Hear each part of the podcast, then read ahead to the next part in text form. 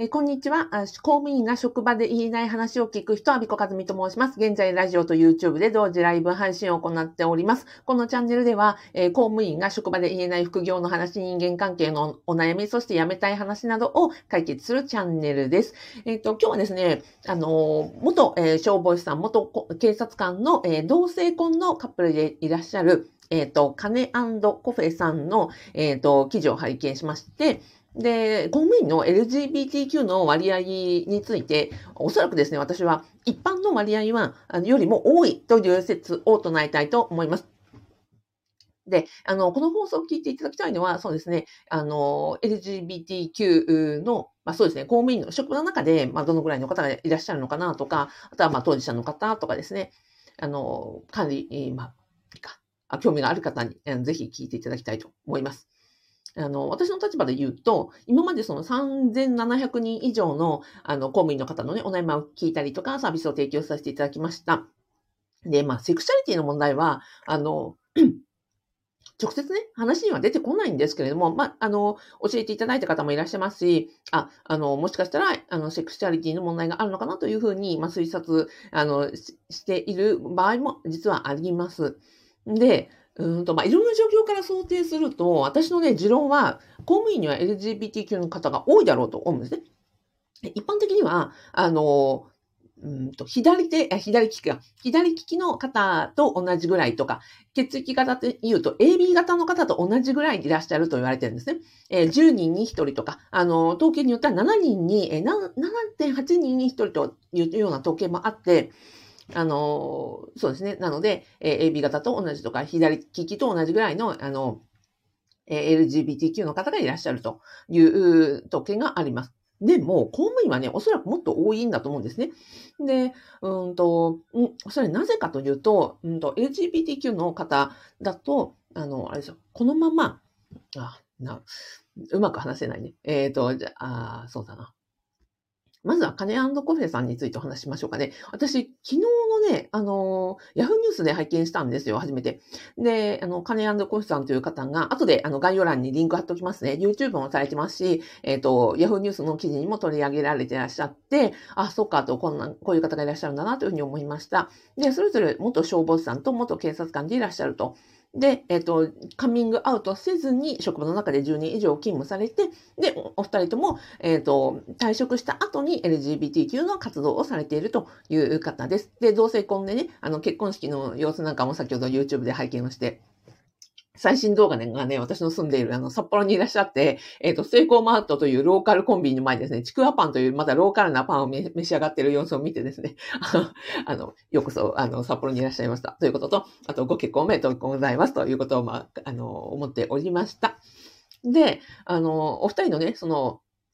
ご経歴などを拝見していると、うん、そうですね、えっ、と、まあ、拝見しているのと、あとは、そうだな、なんて言ったらいいのかな。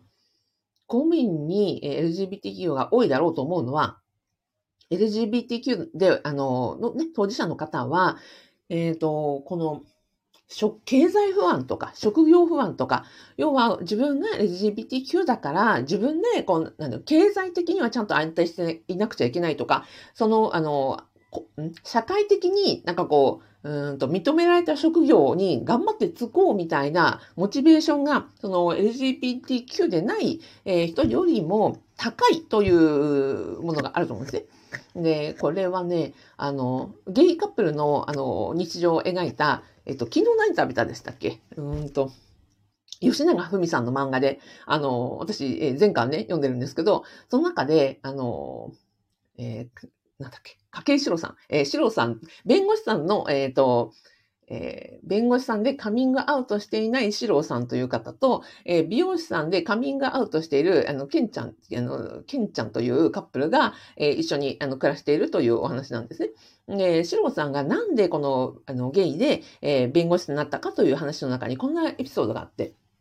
自分はゲイだから、えっ、と、この先、一人で生きていかなくちゃいけないと思った。で、親には、後々カミングアウトされるんですけど、小さい頃から全然いなかった。だから、えっ、と、孫の、親には孫の顔も見せてやれないし、えっ、と、自分が、もしゲイであることがバレたら親をめちゃくちゃ悲しませてしまうだろうと。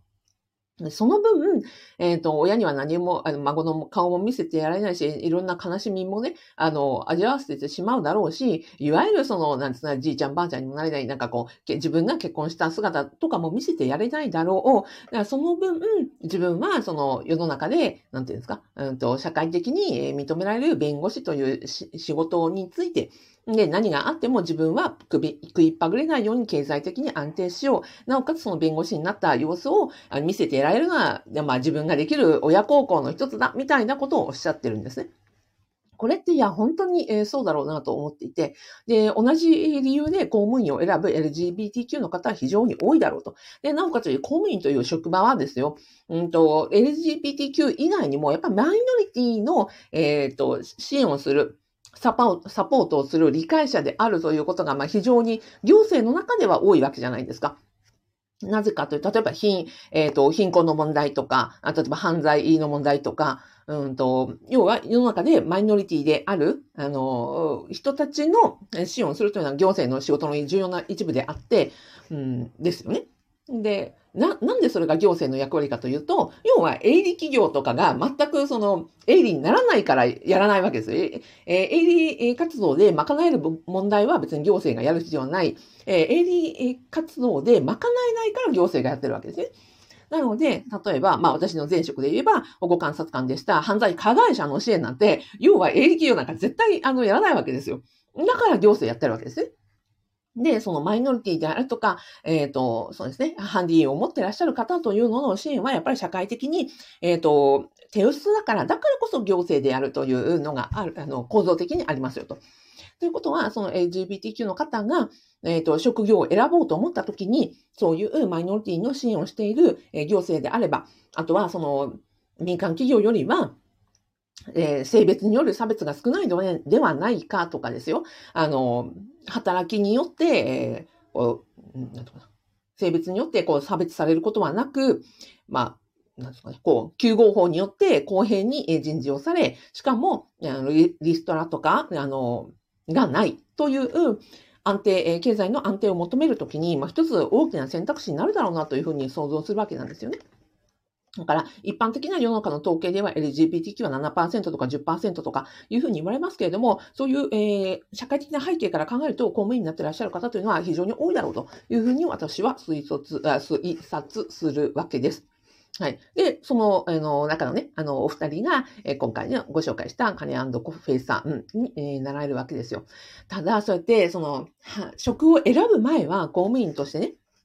働いたらその差別はないだろう、リストラはないだろう、えっ、ー、と、社会的にもね、あの、なんか信用があるし、親も喜ぶだろうというふうになられてたとしても、公務員になった後の方が大変だと思うんですよね。なんで公務員な、あなった後の方が大変かというと、お二人が結果的に10年勤めて退職を選ばれたというところにもつながってくると思うんですが、公務員の組織の一番の難題は、年功序列であり、ね、そのリストラがないからこそ人事的な、あの、流動性がないわけですよ。要は閉鎖的だということだったり、年功序列だったということだったり、要は、あの、人が、採用された人が、えっ、ー、と、ずっとずっと定年退職まで基本的には勤めるわけなので、民間企業と違って、えー、人の入れ替わりが、あの、少ない。えー、に加えて、その、うん、そうですね。人の入れ替わりが少ないので、えー、固定化？要は外、換気がない、えっ、ー、と、組織みたいな話ですよ。外の空気が入ってこない、えー、閉鎖された空間であるから、そこで例えばいじめが起こったり、えー、何かこう減点主義で何かの、あの、なんですか、弱みとか失敗とかがあったら、そこでいじめられたりとか、あの、出席要素から外されてしまったりというような、要は失敗が許されない、えっ、ー、と、弱みを見せられない社会であると、まあ、組織であるということは、なんで、でじゃないですか。なので、公務に入るのまでは、あの、公務に入ったらいいだろうというふうに思っておられるだろうけれども、入ったら入ったで、やっぱりお二人とも、なんで辞めたかっておっしゃってると、自分が LGBTQ、ゲイであることを隠すことによって、うんと、隠すことに一生懸命になるがゆえに、仕事としてのパフォーマンスに、あの、が低くなっている自分に気づいたっていう文言があったんですね。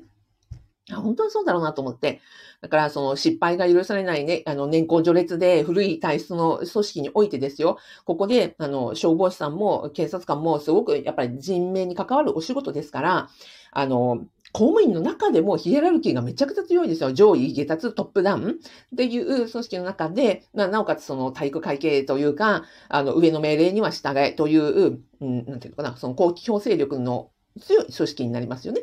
で、人権としてもあれじゃないですか、あの、選挙権とか政治的活動とか一般の、一般職の公務員よりも非常に厳しいルールにおいて運用されている人事組織であると。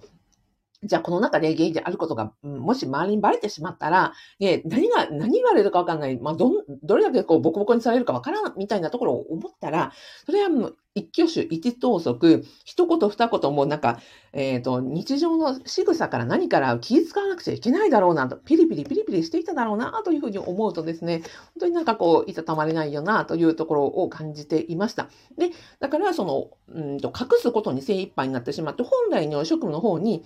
集中できなかったという、あの、ことをおっしゃっていて、まあ、そうだろうなと。だからその退職をして自分らしく生きるために、えっ、ー、と、二人でそのご結婚されたりとか、えー、退職することによってカミングアウトをしたりとか、結婚式をされたりとか、今ね、YouTube であの仲の良いところをね、あの、公開されているのは、その、在職中には絶対できなかったことばっかりだよなっていうふうに思って、えー、あのね、お二人のお幸せそうな様子を拝見していたところです。で、そうだな。何、えー、なんで今日私これ、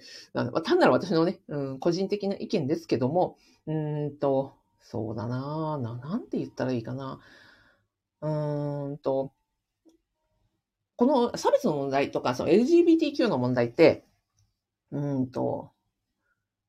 LGBTQ に関わらず、マイノリティとか、その今までなかったことが新しく社会に入ってくると、異物とか、異端とか、あの、なんぞ、今までの、主流からはやっぱり、うん、迫害されるし、え、差別されるというのは、まあ、LGBTQ に関わらず歴史的な、ね、あのどんな人類の歴史においても同じじゃないですか。例えば日本に初めてキリスト教というの文化が入ってきた時に、ね、仏教だったりとか神道だったりが主流だった日本においては、ね、キリスト教の教徒は迫害されたわけですよね。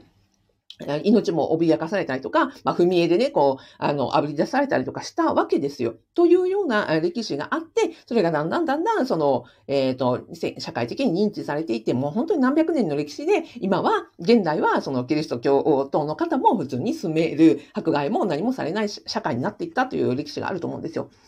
で、まあ、とはいえですよ、キリスト教の方ですらも、ね、じゃあ自己紹介の時には初めて会いましたって言って、は、じめまして、アビコです。私、キリスト教徒ですとかって言うかって言ったら絶対おっしゃらないじゃないですか。で、あの、キリスト教ですっておっしゃ、あの、宗教の問題は別にその仕事とかも日常生活とも、あの、なんていうんですかね、えー、関わらない、あの、プライベートな、あの、ことだから、まあ、言う人を選ぶのは今でもそうでしょうし、えー、この人だったら言えるかなとか、このタイミングで言おうかなとか、積極的に言わないまでも、でも自分の中ではそれがあるみたいな感覚に近いんじゃないかなと思うんですね。で、うん、LGBTQ の問題も多分10年前、20年前、30年前と比べたらすごく社会的なね、認知度も上がって、理解が進んだんじゃないかなと思います。でも、キリスト教の歴史を考えるとですよ、あの、なんだろうな、うん、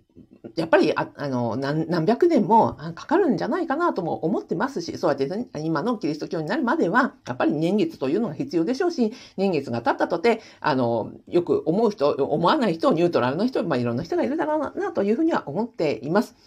で、うん、だから私はなんか、あの、みんなでこう、認めましょうよとか、あの、カミングアウトできるような社会にしましょうよとか、まあ、そこまで私実は思っていなくて、ただ、